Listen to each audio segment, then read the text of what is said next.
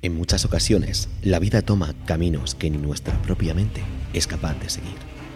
Muchas personas son incapaces de soportar el peso de sus complejos, de sus traumas y de esas vivencias que te marcan de por vida. Pero, ¿qué lleva a una persona a recurrir a tan drástica salida? ¿Cuáles son las que se pueden prevenir? En el podcast de hoy abordaremos este oscuro tema, sobre todo con el objetivo de romper mitos y argumentar la vital importancia que tiene la prevención. Porque hoy hablamos del suicidio. ¿Me acompañas a saber algo más?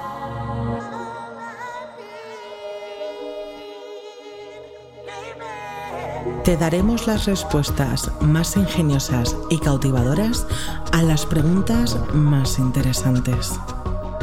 No dejaremos piedras sin mover ni tema sin tratar. Desconecta, disfruta y prepárate para escuchar las voces del lado oscuro. Con Raúl Sotodosos. Saludos y bienvenidos un día más. Gracias por estar al otro lado, escuchando lo que os queremos contar. En pocas ocasiones he tenido tantas dudas sobre cómo enfocar un podcast como las que me han surgido proyectando este que estáis escuchando. Es un tema del que es muy complicado hablar, sobre todo si no lo has vivido o si tienes desconocimiento de ello. Mucha gente a lo largo de su vida ha pensado en ello en sus momentos más bajos y lamentablemente un gran número de personas han optado por esta salida. Esta salida que al final lo que hace es poner fin a su sufrimiento.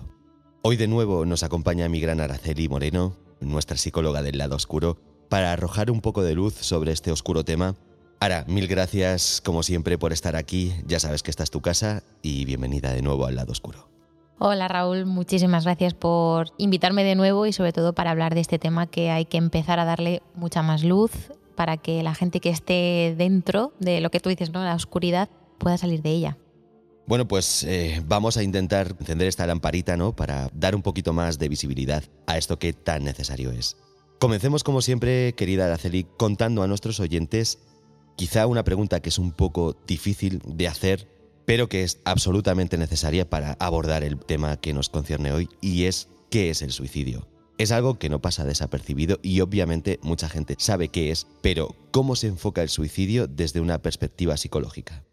Yo creo que es eso lo más importante, saber qué es el suicidio y ver también características que tiene que desconocemos ¿no? y que son importantes. Lo primero es que es un problema de salud muy grave, que se encuentra entre las 10 primeras causas de muerte no natural. O sea, a lo mejor así puesto números no tiene mucha repercusión, pero es bestial.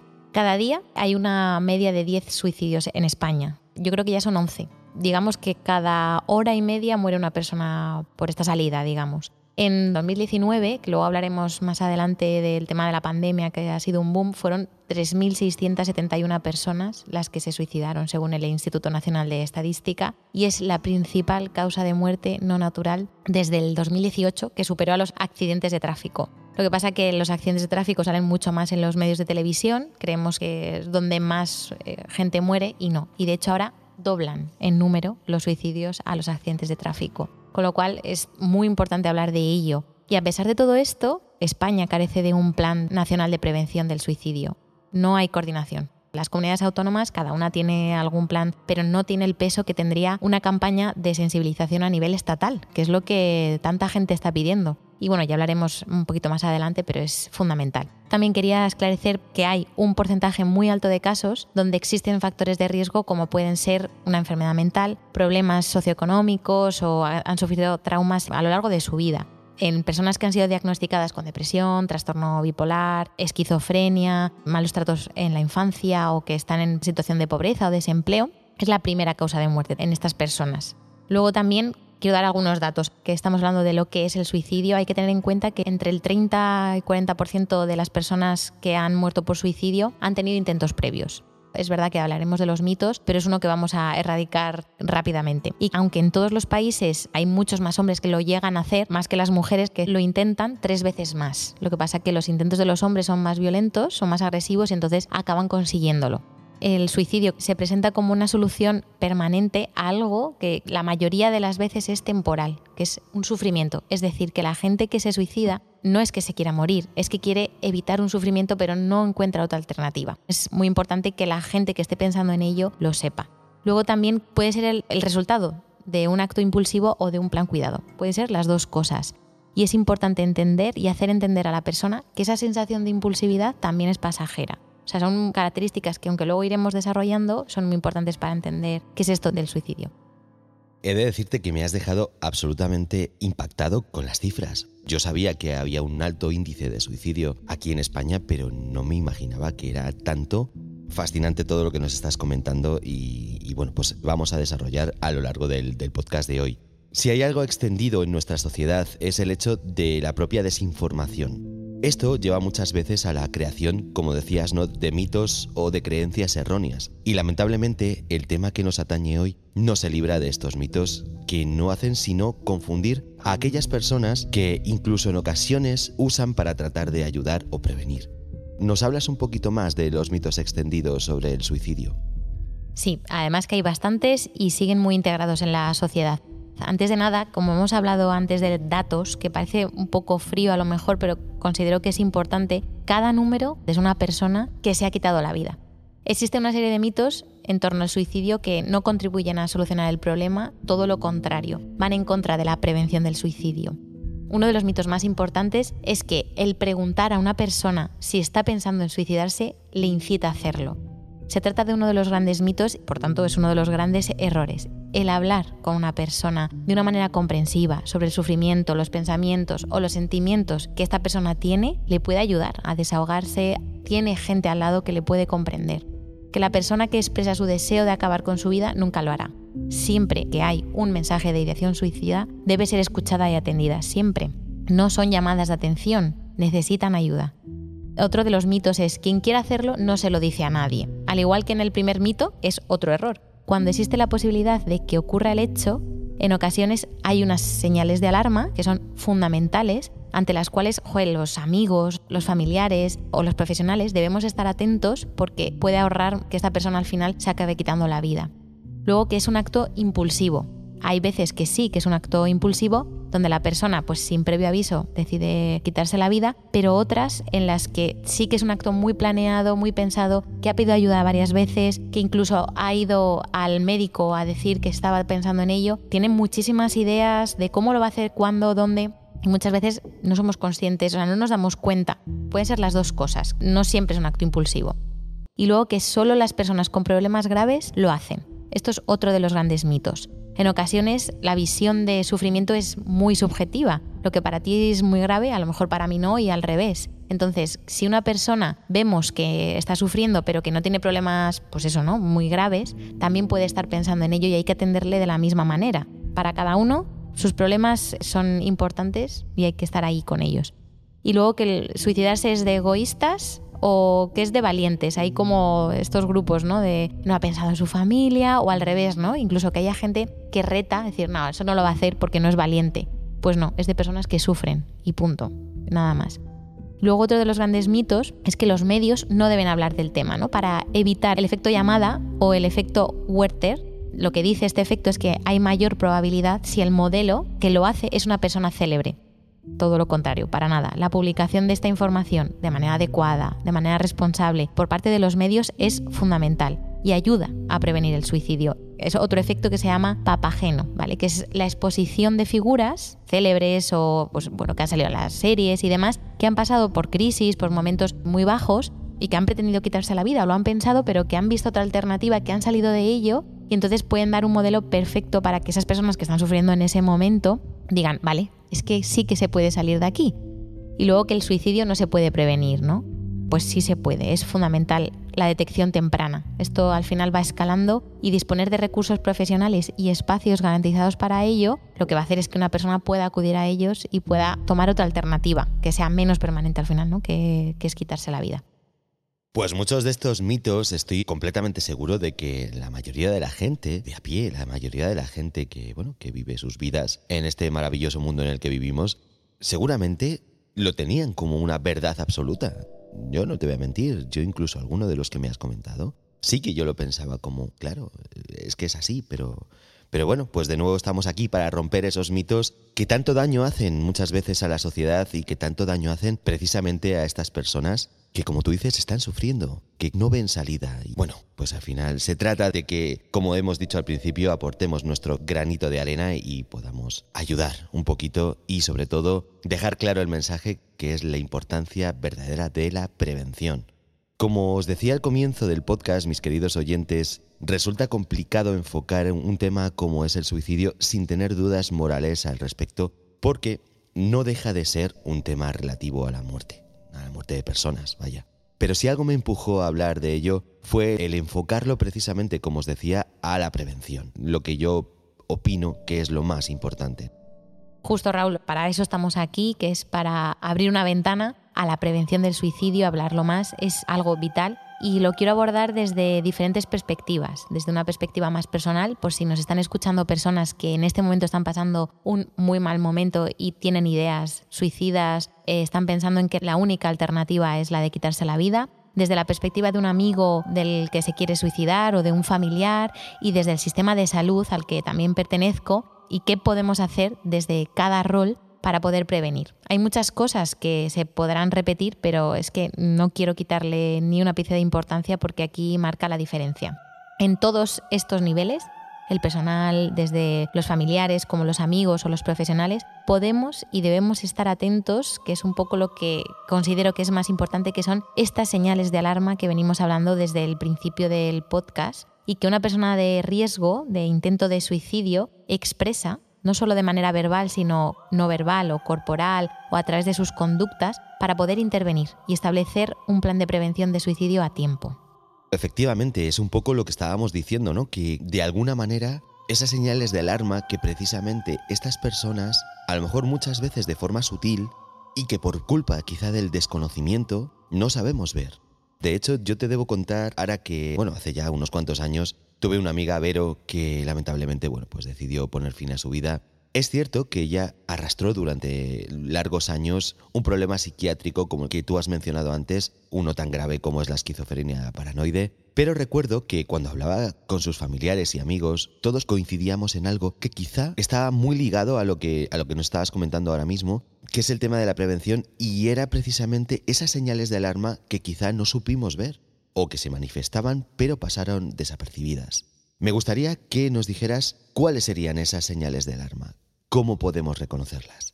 Yo creo que es lo más importante para llegar a tiempo. De hecho, bueno, algo que ha ocurrido hace poco, que ha sido que Verónica Forqué decidió quitarse la vida, no murió, sino que se suicidó, y eso hay que dejarlo muy claro seguramente podemos identificar muchas de estas señales de alarma en el reality en el que estuvo, en las apariciones que tuvo en la televisión en las últimas semanas y seguramente que familiares y demás también lo pueden reconocer, pero es justo lo que tú dices. Hay veces que no lo queremos ver o no le damos la suficiente importancia, no sabemos cómo ayudarles y bueno, pues es importante reconocerlas, lo primero, y también voy a decir cómo actuar ante estas señales, que eso es muy importante. Y como decía, tenemos que prestar atención tanto a las señales verbales como a las no verbales. Por ejemplo, cambios repentinos en el comportamiento de la persona, ¿vale? Como por ejemplo en los hábitos normales. O si se produce un estado de calma extraña justo después de un periodo en el que le hemos visto sufrir o en el que hemos visto que se ha quejado de que no estaba a gusto, no estaba pasándolo mal, ¿no? Si aparece también un aumento significativo pues, del consumo de algún tipo de, drogas que puede ser simplemente alcohol, ¿no? Que le veamos salir más, irse de fiesta incluso, o sea, que pueda estar relacionado con una excusa, pero que le veamos que, bueno, pues que esto empieza a parecernos extraños. O también que pueda tener un estado de irritabilidad muy elevada. Que yo creo que es una de las cosas que veíamos claramente en el reality con Verónica Forqué. Lo quiero poner como ejemplo porque es algo que es que era muy claro. También tenemos que estar atentos, obviamente, cosas más obvias, supongo, que son las laceraciones, cortes, autolesiones. Eso también, no le quitemos importancia. También si empiezan a cerrar asuntos como pueden ser pues, seguros, testamentos o mencionan algo relacionado con ellos. También puede parecer obvio, pero a lo mejor lo relacionan con, no, es que son papeles que tenemos que hacer. Bueno, que podamos estar atentos. Sobre todo si es un momento en el que no es necesario hacerlo o no, Eso por ejemplo. Con respecto a los cambios bruscos de humor, en muchas ocasiones los familiares lo interpretan como una mejoría, porque nos lo suelen decir, a mí en consulta me lo suelen decir bastante, cuando he trabajado con familiares que vienen porque, bueno, después de, de un acto así también se quedan muy tocados, evidentemente, la salud mental y me suelen decir si estaba mucho mejor, estaba en el mejor momento de su vida, llevaba un tiempo que estaba muy bien, incluso tenía mejor ánimo. Una vez que la persona encuentra una salida a su sufrimiento, que en este caso es el suicidio, puede experimentar cierta calma. No significa que esté mejor, no significa que al final haya podido salir de ahí, sino que ya lo ha decidido y esto le proporciona alivio. O por el contrario, lo que decía, ¿no? La irascibilidad, o sea, que está con un humor, o sea, un mal humor, pero muy exagerado, sin causa aparente. Empieza a ser pues desafiante, temerario, agresivo cuando la persona no lo es de manera habitual, ¿vale? O alegría, injustificada y repentina. Por eso digo que son estos cambios bruscos que vemos, sobre todo que a lo mejor nos ha dicho que estaba pasando un mal momento y vemos que no nos cuadra. Luego también conductas de cierre, muy importantes. Son cosas que la persona va haciendo antes de suicidarse para despedirse, para cerrar sus asuntos, hacer las paces con los demás, como puede ser regalos, regalos de pertenencias, de algo valioso para ellos, apreciados. Empieza a preguntar si tienen mascotas, por ejemplo, quién se podría quedar con sus mascotas. Empiezan a hacer visitas inesperadas a familiares o a personas cercanas, ¿vale? Que hace, hacía mucho tiempo que no visitaban despedidas muy cariñosas o efusivas cuando esa persona no se comporta así, ¿vale? Esto de tenerlo en cuenta, que no se comportaba así habitualmente. Pues mira, precisamente esto me recuerda a un jugador de waterpolo que fue el mejor portero que además ha tenido nuestro país en waterpolo olímpico, cuidado con eso, que ganó una medalla de oro que luego, en un programa de estos de telemaratón de los que había de antes, el chico cedió su medalla de oro olímpica en directo llorando. Creo que esa fue una enorme señal de alarma. Una enorme, cuando me lo estabas comentando, automáticamente lo he recordado porque como una semana después apareció muerto. Muerto no, se había quitado la vida a los 37 años. Y luego se descubrió que precisamente fue un problema que llevaba arrastrando desde hacía muchísimo tiempo, un poco por, sobre todo, bueno, pues lo que es fama y dejó de tenerla y pudo con él y al final pues decidió tomar la salida del, del suicidio cuando empiezan a hacer redacciones de testamento o notas de despedida, obviamente algunas eran un poco más claras, empiezan a arreglar cuestiones del seguro, empiezan a poner en orden pues ciertas gestiones. Y algo que está ocurriendo eh, de manera bastante reciente, que es en las redes sociales, que ahí, bueno, pues tiene sus luces y sus sombras, además de salirse de grupos de WhatsApp, etcétera, algunos comentarios que suelen poner ahora en las redes sociales que dicen que esa persona va a tener una tentativa o tener ideas de suicidio, que son las frases como Comí pasta esta noche, mi madre hizo mi receta de pasta favorita, se me ha acabado el champú y el acondicionador al mismo tiempo. Son mensajes de ayuda encriptados, entre comillas, porque ya se sabe que son personas que están pensando en suicidarse, sobre todo jóvenes, y que lo dejan en sus perfiles de TikTok, de Instagram, etc. Y luego posibles comentarios, ya lo verbal, que puede tener una persona que tiene un riesgo suicida, ¿vale? Como puede ser pues no puedo más, voy a tirar la toalla, para lo que me queda, pronto dejaré de molestaros, ¿vale? Porque tienen mucha sensación de culpa, eh, la vida no merece la pena, cuánto me vais a echar de menos el día que falte, nada me interesa, estaría mejor muerto, qué ganas tengo de dormirme y no despertarme más, nunca podré salir de esto, no le importo a nadie, mucha sensación de soledad, ¿no? Suelen tener, mi vida es un fracaso, nadie me entiende. Todos estos comentarios que acabo de decir no significan que la persona que los emita vaya a suicidarse, pero que sí debemos tenerlos en cuenta y tantear y preocuparnos por el alcance de la intencionalidad real. Por eso estamos hablando de prevención. No tenemos que llegar a un caso extremo de, mira, mañana he pensado en tal plan, voy a quitarme la vida. No tenemos que llegar a eso. Antes, estos mensajes ya es para sentarse al lado de la persona y decir, ¿qué te pasa? ahora vamos a hablar de cómo reaccionar ante esto, pero que merecen atención. Que no le quitemos ni una pieza de hierro, por favor, es súper importante. Claro, cuando has dicho eso, estaba pensando en todos cuando pasamos un duelo, eh, nos deja la novia o estamos en la mierda, tal. Yo mismo he llegado a decir, total, para lo que valgo, como que te infravaloras un montón y, me, me, he sentido reconocido en alguna de esas frases que has dicho, pero que a lo mejor, pues eso, son momentos pasajeros súper tal que luego obviamente desaparecen, pero sí. Hasta el momento principalmente hemos enfocado tanto las acciones como las percepciones desde una tercera persona. Es decir, qué hacer o cómo ayudar a personas que manifestaban, por llamarlo de alguna manera, síntomas que puedan desembocar en el suicidio. Pero creo que es muy importante y seguro que coincides conmigo, querida Ara, en la importancia vital que es la prevención personal. Es decir, cómo lo puede asimilar la persona o qué puede hacer esta persona que está pensando en el suicidio. Si alguien de los que nos está escuchando está pasando por un mal momento, me dirijo directamente a ti. Si crees que nada merece la pena, estás planeando hacerlo, dejas de tener interés por la vida o te estás refugiando pues en drogas o en alcohol, sí que quiero lanzarte un mensaje de que hay una alternativa, que busques ayuda externa, familias, amigos, psicólogos o tu médico de confianza, un profesional en el que tú puedas confiar que busques la compañía de quien te aprecie. Hay mucha gente a tu alrededor que te aprecia, segurísimo. Que los pensamientos suicidas se relacionan con problemas que sí pueden resolverse. Al final el suicidio es algo permanente para algo temporal y seguro que hay otra alternativa. Aunque no se te ocurra esa solución, no quiere decir que no la haya. Seguro que al hablar con más gente te pueden ayudar a ver diferentes perspectivas que la mayoría de las personas que lo quieren hacer, como seguramente tú, no deseas morir, sino librarte de un sufrimiento, de un sufrimiento por el que estás pasando. Que las crisis, por duras que parezcan, no son permanentes. No ayuda a actuar de forma impulsiva. Esa sensación de querer hacerlo de verdad pasa. Siempre existe alguna razón para vivir y recordar situaciones. Siempre hay ayuda, familia, amigos, las mascotas, tus aficiones, tus proyectos futuros, etc y que si otras veces lo has conseguido, esta vez también. Es muy recomendable que te pongas en manos de profesionales que te puedan ayudar y que yo invito, ya que estamos en este podcast, que si, aunque sea a través de, esta plataforma, que pidan ayuda de alguna forma, porque seguro que podemos ayudarte.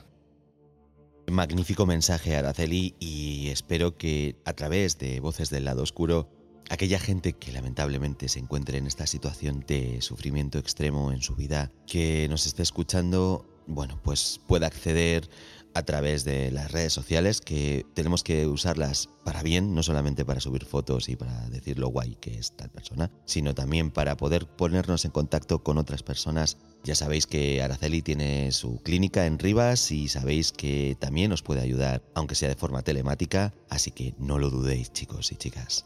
Y si antes hablábamos de la importancia vital de la prevención personal, no es menor la importancia que tenéis los profesionales de la salud, puesto que al final sois vosotros los que conocéis y tenéis las herramientas para poder ayudar y fomentar la autocuración, que yo creo que al final es la clave de todo.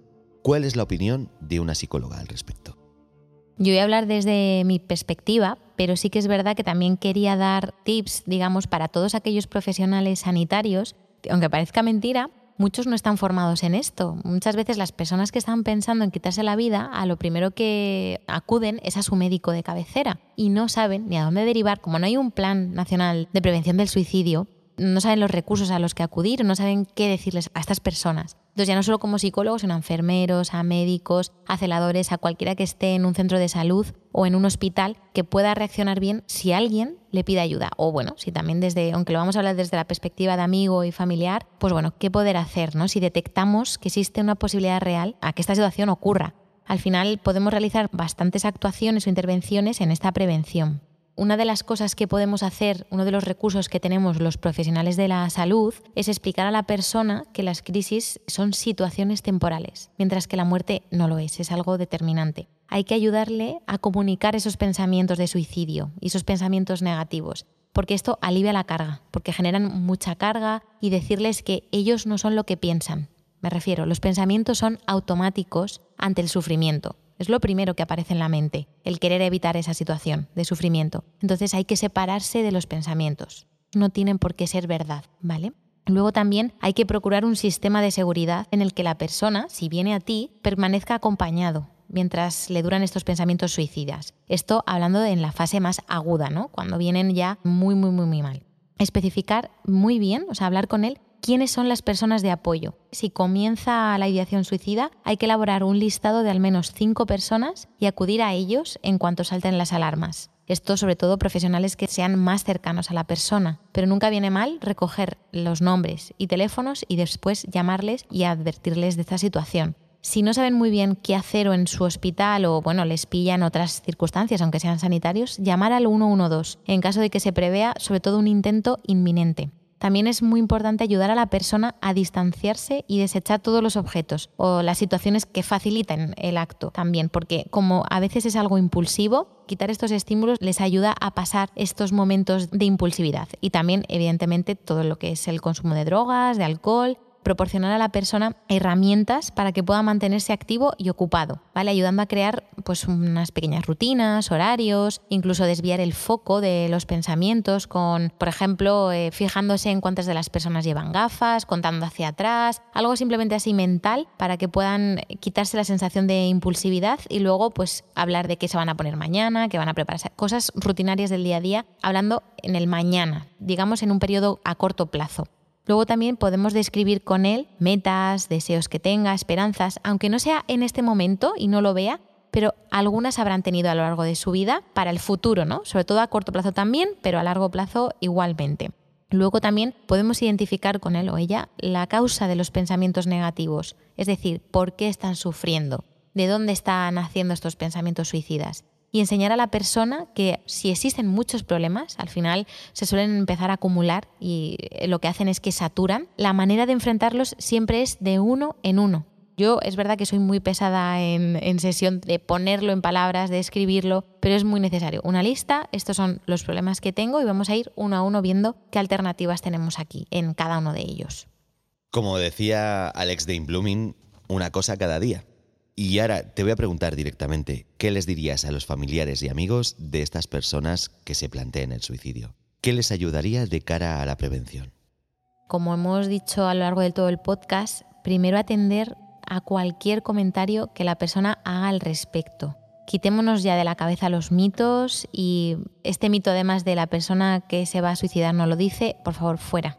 Cerca del 80% de personas que se suicidaron habían comentado sus intenciones antes o habían dado muestras de ello. El 80% es que es un porcentaje altísimo, se puede prevenir mucho. E incluso el 60% ya habían buscado ayuda la semana antes. Y un 18% había acudido al médico ese mismo día que se suicidó. Es que son porcentajes altísimos. Así que lo que primero aconsejo es que escuchen, pero de verdad el significado de escuchar intentar reprimir todo el impulso de quitar las ideas suicidas, porque estas aparecen de manera automática y que no comencemos con frases del tipo si tienes toda la vida por delante, con lo bonita que es la vida, hay más peces en el mar, ¿no? Cuando eso nos deja la pareja. Nada, ser empático, ser cálido, estar ahí, pues con frases del tipo me gustaría saber cómo ayudarte, te serviría hablarme de cómo te sientes, clarificar, ¿no? Que están teniendo estos pensamientos. Me estás diciendo que tienes ideas en la cabeza de morir y eso te agobia, es normal. Cuéntame qué ideas tienes.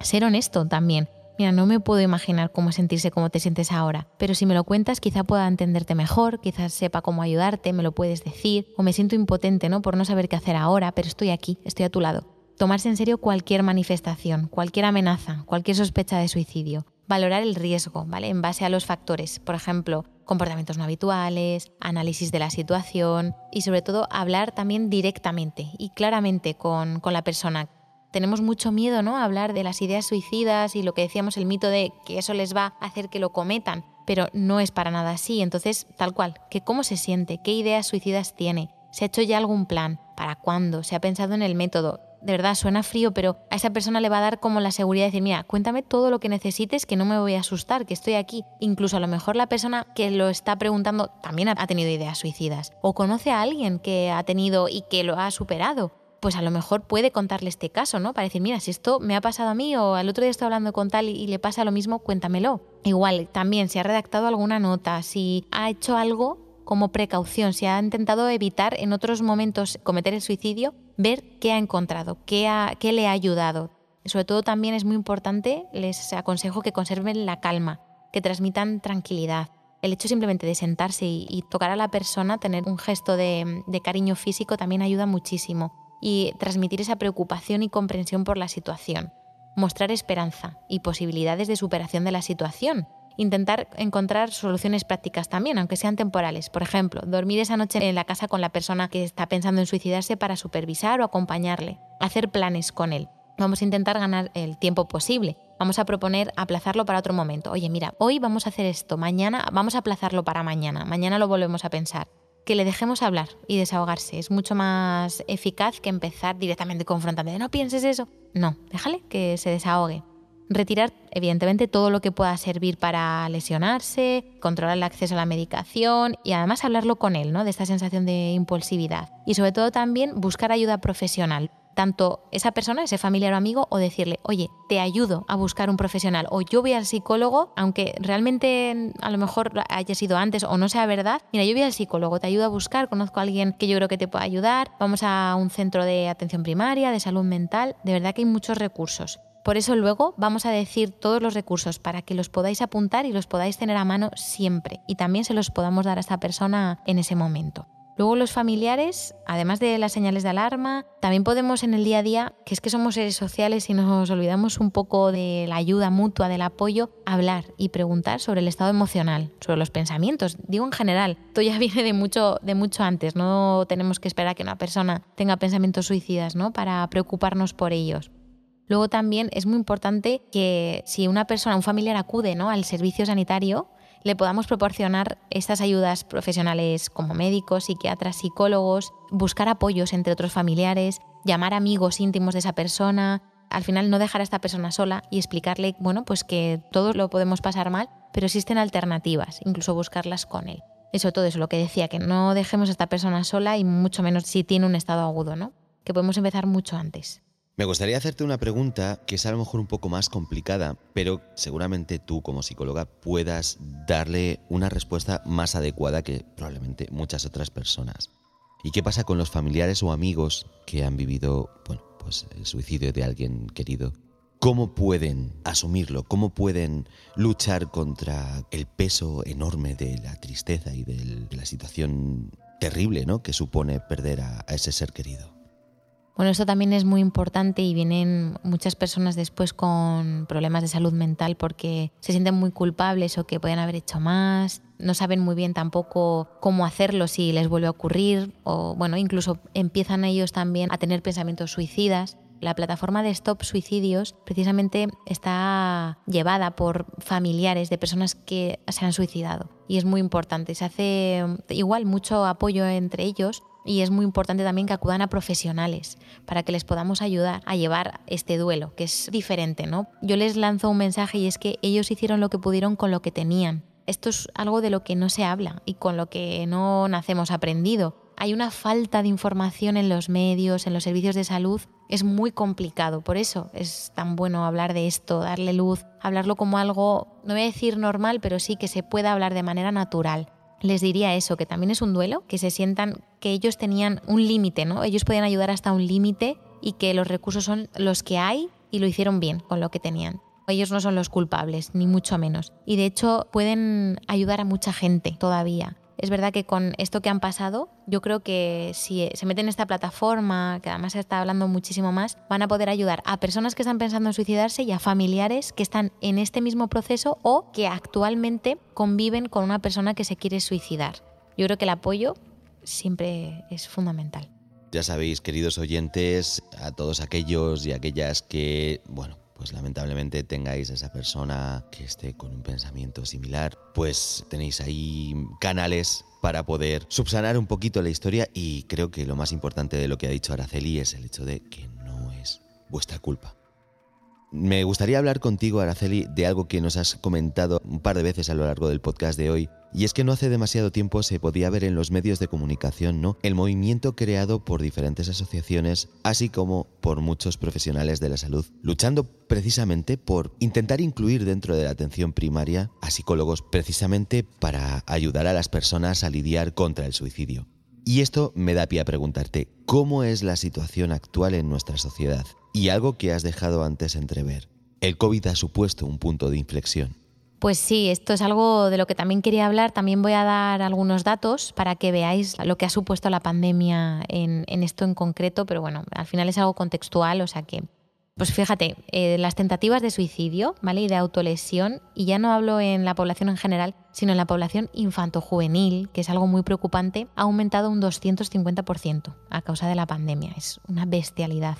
Al final el COVID ha generado mucha incertidumbre, muchos dramas psicológicos y físicos, pérdidas de familiares, desempleo, desestructuración, mucha desinformación, inestabilidad, bueno, como ya hablamos en el podcast además, pues es algo que ha generado muchísimo estrés y muchísima ansiedad Y al final todo eso lleva a que las personas tengan una dificultad en la regulación emocional. Es también lo que hablábamos. Y ya en personas que también tenían problemas previos, la falta de atención a quienes estaban en tratamiento también ha hecho, bueno, es que ha sido un boom. Ha sido, yo creo, el año, ya no el 2019, que es un poco cuando empezó, sino el 2020, donde más suicidios ha habido en la historia de España desde 1906, para que te hagas una idea. En el 2020 han habido 3.941 personas que se han quitado la vida a causa de todos estos factores. Es muchísimo más alto, supone un ascenso del 7,4% respecto del 2019. Al final la pandemia ha sacudido la salud mental en todos los sentidos de, de la población. Y lo que decía es que es un factor de riesgo contextual, que se suma al final a la multicausalidad del suicidio, porque esto es algo mucho más complejo. No es que el COVID genere suicidio, ¿no? Es un factor más. Al final afecta a todos estos factores de riesgo que decíamos y que ya conocíamos, y a los factores de protección, porque como hemos tenido que estar aislados, la cohesión social es un factor de protección brutal para el suicidio necesitamos más años ¿no? para comprobar que al final influye, pero se ha visto que sí, que ha habido un aumento eh, brutal. También, ¿qué pasa con el COVID? Que han aumentado los trastornos mentales lo que hablábamos, ¿no? La depresión, la ansiedad, el insomnio. Al final ha habido problemas mentales graves porque ha habido barreras asistenciales. Ha habido una caída de la presencialidad. La telemedicina, la verdad es que no ha funcionado como tendría que haber funcionado. El sistema sanitario ha llevado todo lo económico, ha sido destinado para todo lo del COVID y todos los problemas de salud mental han quedado relegados, con lo cual estas personas pues es que no han tenido atención en la atención primaria ni nada. Luego también pues todo lo del desempleo, la pérdida de ingresos, Fíjate, sabemos ha habido un aumento del 1% del paro y esto ha generado un 0,8, es que es casi una causalidad del 100%, las tasas de suicidio de las personas que se han quedado en desempleo. Y luego también ha, crecido el consumo de drogas y alcohol, que es un factor también muy importante en la gente joven, que, que, también interesa mucho. Y las experiencias traumáticas, todos los problemas secundarios, al haber vivido la enfermedad en sí, la violencia doméstica y de género, que se ha también ha aumentado un montón, está unido a la soledad ha hecho que la gente se quede atrapada en estos problemas y que piense más en quitarse la vida. Es algo que es una causalidad pues directa.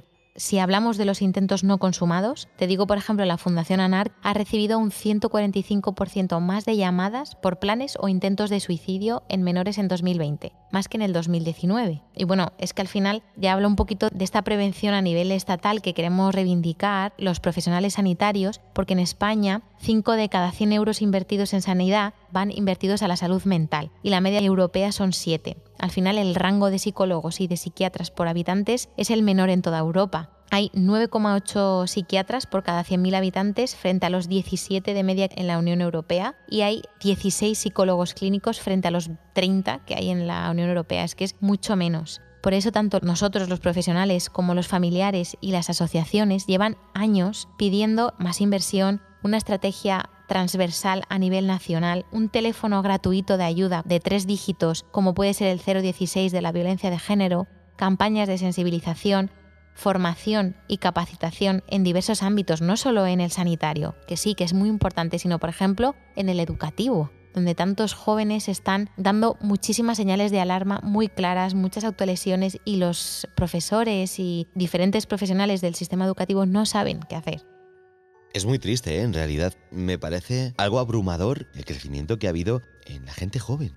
Es que es lo que más me alucina, ¿no? Porque al final, cuando eres joven, sí, puedes tener ahí, bueno, pues tu momento de bajón y puedes tener tus momentos en los que te sientes desplazado o te sientes, ¿no? Como un poco un paria. Pero bueno, al final siempre tienes 100.000 millones de motivos por los que vivir y, luchar. Me parece alucinante, al igual que coincido contigo en, lo del tema del sistema educativo. O sea, así como todo lo que has dicho, coincido en general, pero el tema de todo el sistema educativo que tenemos en este país, creo que se puede y se debe mejorar para precisamente evitar ¿no? que, gente tan joven decida quitarse la vida, lo cual, como, ya sabemos, no tiene remedio. En fin, a ver si la gente aprende y a ver si el Estado reacciona y, bueno, podéis conseguir un poco alguna, por lo menos, de las metas que, os habéis propuesto conseguir los profesionales de, de la salud. Una vez más, Araceli nos ha regalado una buena porción de, conocimientos que seguro nos servirán para entender un poquito más este terrible y oscuro tema. Pero bueno, tristemente debemos ponerle un punto y final al podcast de hoy, no sin antes pedir ahora que nos dejes eh, lo que nos has dicho, ¿no? Este listado de lugares y teléfonos de contacto relativos al suicidio, así como, bueno, pues el cierre personal eh, a este interesante podcast. Pues sí, Raúl, no me quería despedir sin antes decir estos recursos, seguro que hay muchos más, donde podemos acudir los profesionales sanitarios, los familiares y las propias personas que están pensando en quitarse la vida. Si te parece adecuado, podríamos dejarlos incluso por escrito por si alguien los necesita. Stop Suicidios es una plataforma creada por familiares que han padecido o que han tenido personas que se han suicidado a su alrededor. Prevensui es una aplicación para smartphone que está dirigida a familiares, profesionales y a las propias personas en riesgo, donde te dicen muchísimas estrategias y recursos a su vez. Voy a hablar también un poco por comunidades, por si nos están escuchando de diferentes ciudades. AFASIP, ¿vale? Que es de las Islas Baleares. APSAS, A-P-S-A-S, que es, está en Gerona. APSU, de la Comunidad Valenciana. ASAM, de Burgos. Besarcada, Abrazo, de Navarra. Biciraun, del País Vasco. DESAS, de Barcelona. Fundación Alaya, en Madrid. Asociación Después del Suicidio, que son personas que han pensado o han intentado suicidarse y encontraron ayuda y alternativas. Grupo Supervivientes de León. Hay Salida, Suicidio y Duelo de Cantabria. Red IPIS FAETS en Madrid. La Red Nacional de Psicólogos Expertos en Suicidio, son los psicólogos Princesa, que dejaremos también un teléfono de contacto. El teléfono contra el suicidio en Madrid, el 911-385-385, el teléfono de la esperanza 717-003-717 y el teléfono de prevención del suicidio en Barcelona 992 55 55. Y con esto, Raúl, pues darte muchísimas las gracias por poder dar este espacio a este tema tan controvertido en el que existe mucho tabú y en el que tenemos que darle ya muchísima luz porque hace muchísima falta. Así que de verdad, de nuevo, muchísimas las gracias por darme este espacio y hablar de ello. El que te da las gracias soy yo, Araceli, por una vez brindarnos tu conocimiento y por dar un poquito de luz precisamente a este oscuro tema y por darnos tantas herramientas y tantos recursos a los que podamos acudir siempre que lo necesitemos. Y bueno, pues como tú dices, por poder haber tratado contigo este oscuro tema, este controvertido tema, pero que tan necesario es hablar de ello. Pues ya lo sabéis, mis queridos oyentes, si hay algo claro es la importancia de la prevención. Espero que nunca debáis enfrentaros a una situación tan peliaguda como para tener que lidiar con el suicidio, pero si por vicisitudes de la vida os encontráis con ello, eh, al menos tendréis a vuestra disposición todos los conocimientos que nos ha traído Ara, así como los teléfonos de contacto y páginas donde poder acudir. Y recordad, los profesionales están ahí para ayudarnos profesionales como tú, querida amiga, que nos enseñas tanto sobre tantas cosas. De nuevo, te doy yo a ti mil millones de gracias por compartir un ratito con nosotros y por endulzarlo con tu gran simpatía. Un abrazo enorme. Hasta la próxima, Raúl. Un abrazo enorme y gracias de nuevo. Recordad, queridos oyentes, arroba jana barra baja psicología es el Instagram de Ara donde podéis entrar para estar al tanto de todo lo que se cuece en el mundo de la psicología, así como para contactar directamente con esta magnífica profesional, lo cual además me lleva a comentaros que dentro de poquito va a abrir una maravillosa sala donde poder atender a todavía más gente y de forma todavía más profesional, así que os animo que le echéis un vistacito. Y a vosotros que estáis ahí, gracias por hacer que esto sea posible. Un fuerte abrazo y hasta la próxima. No olvides pasarte por nuestras redes sociales, así como las de nuestros invitados. Si quieres darnos tu apoyo, lo puedes hacer a través de Patreon. Recibirás contenido exclusivo. Y si no quieres perderte ninguno de nuestros podcasts, suscríbete.